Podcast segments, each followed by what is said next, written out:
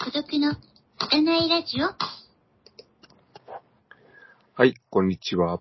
大人のラジオごっこ、10分有造の週末増刊号、別冊10分有造です。こんにちは、はがないりんたろうです。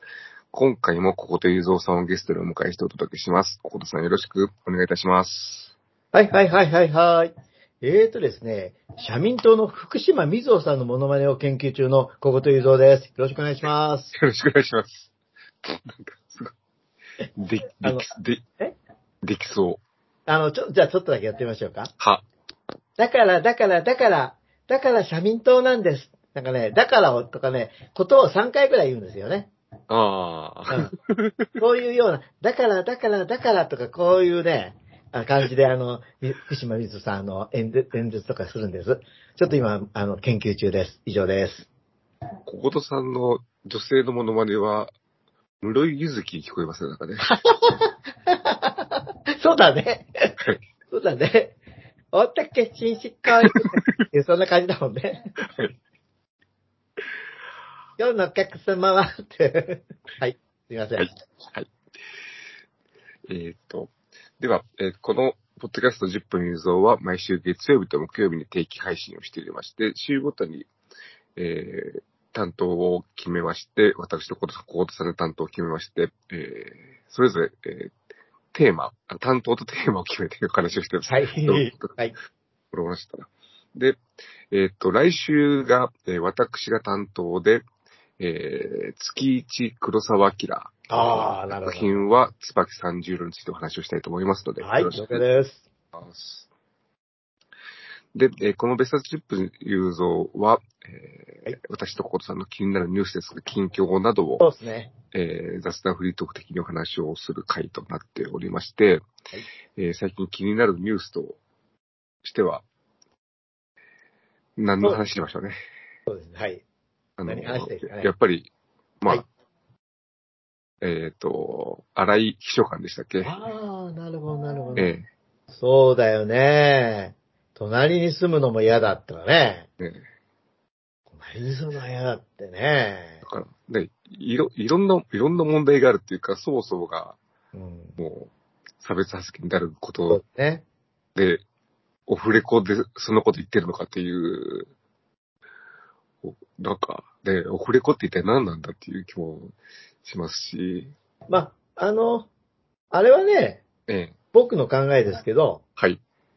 あの、あれはやっぱ岸田さんがうんうん、言ったことを、はいはいはい。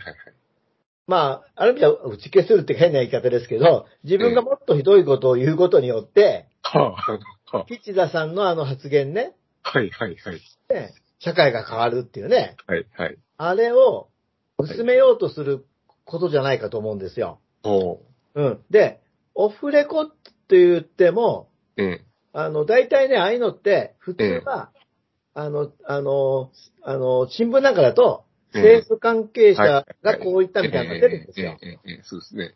ね。はで、でも今回はあまりにもひどいので、ええ、あのーあ毎日新聞の記者がはいはい。記事にしたんだけれども、ええ、ええ、まあ、実際は、まあ、記事にしますよということをええ、本人に言ってるわけですね。はいはい。うん、普通はああいうことをやる場合はね。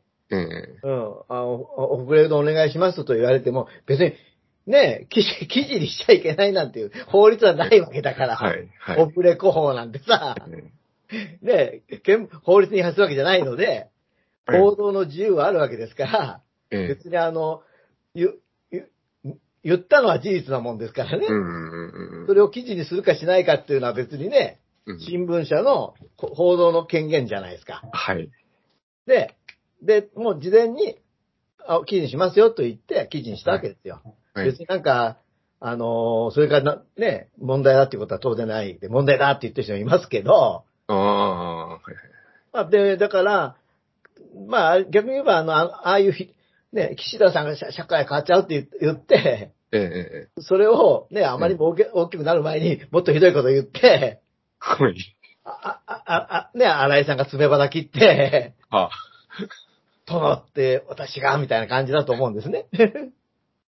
というふうに私は思っています。まあ、これがまああ、その経過だと思うんですけど、は一番問題はやっぱりね、何を今時というか、ど同性婚を認めないなんていうのがね、あ、えええーい一点だっていうことだと思うんですよね。ええうん。だってもう、社会はもうそういうふうに変わってきてるわけじゃないですか。多くの人はもう、7割近いぐらいの人も同性婚を認めてもいいんじゃないってなってきてるわけでしょ。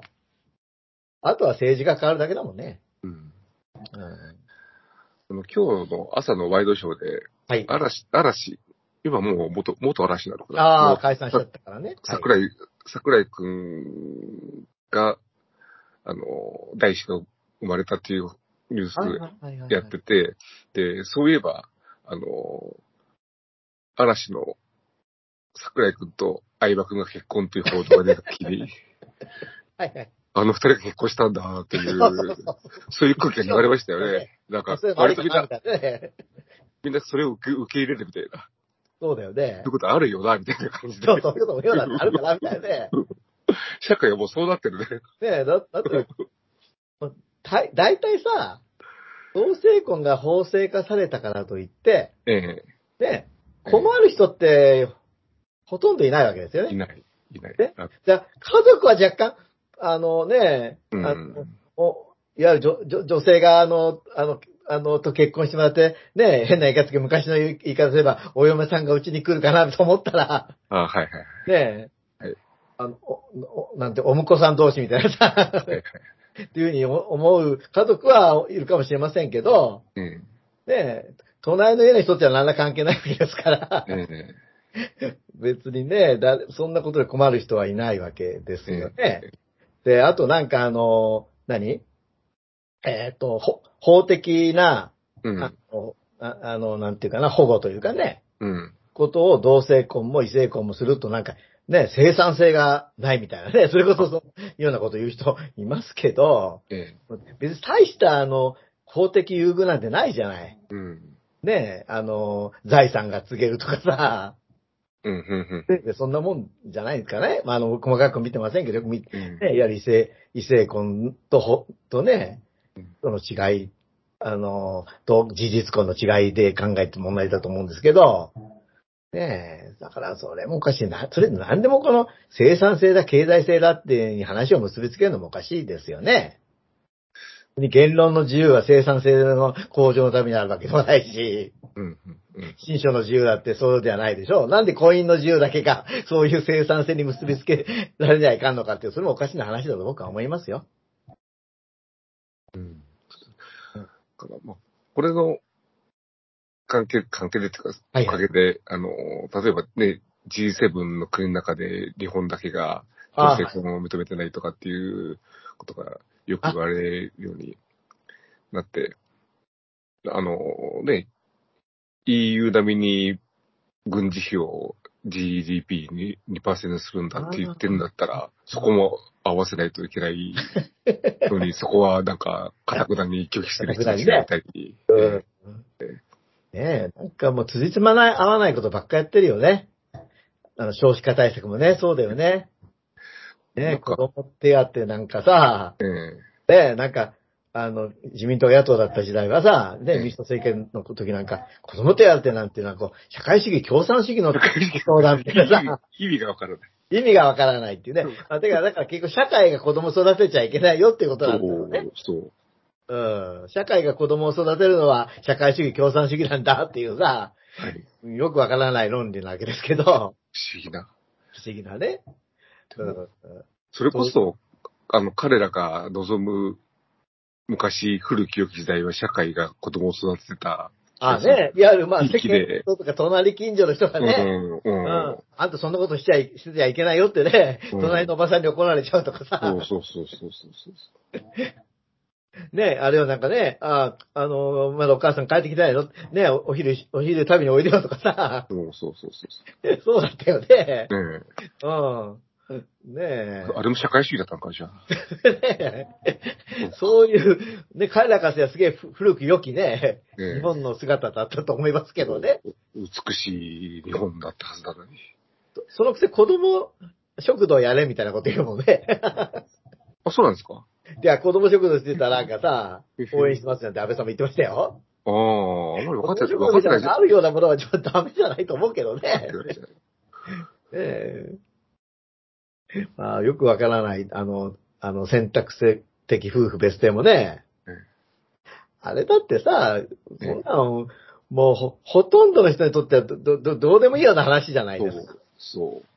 きりってい言ってう。か、ねえ、実際まあ、自分の職場ぐらいしか知りませんけども、別に結婚してもずっと通称でやってるし、別に、その、夫婦が同性でなきゃいけないなんていうのは、誰もそうね思わないし、あの、僕ね、苦い思い出があってね、ほう、昔あの、まあ、ちょっと営業先にで、ええ、あの、まあ、まだ若い女性だったんですけども、はい、はい、あの、ある日、名札が変わってたんですよ。ああ、で、僕ね、はい。てっきり結婚したと思って、ああ、はい、はい、おはめい。でとうございますって言っちゃったの。はい、はい、はい。そうしたらさ、ええ。その逆って言われちゃってさ、はい、はい、はい、ち ょっとは罰い。が悪い、まあ、すごめんなさいって、だからそこでも、 謝っちゃ、謝る、謝ったっていうか、まあ、別にね、怒ってるわけじゃないからあれだけど、 うんそう、まあね、別だから夫婦別姓にしたい人はしゃいいと思いますよね。で、別にそんなん、同性にする人は同性するんだから。 だからといってね、家族の絆なんて崩れるわけなくてさ、習慣的夫婦別姓である中国や韓国のあの、鬱陶しいぐらいの家族の絆があるわけですもんね。楽しみ。 きっと、ちょっと勘弁してよぐらいのね、もあったりするわけですからね。別にそんなことでね、崩れる家族の絆なんて、もともと崩れるんだわいとしか思えない話なんですけどね。ということでございます。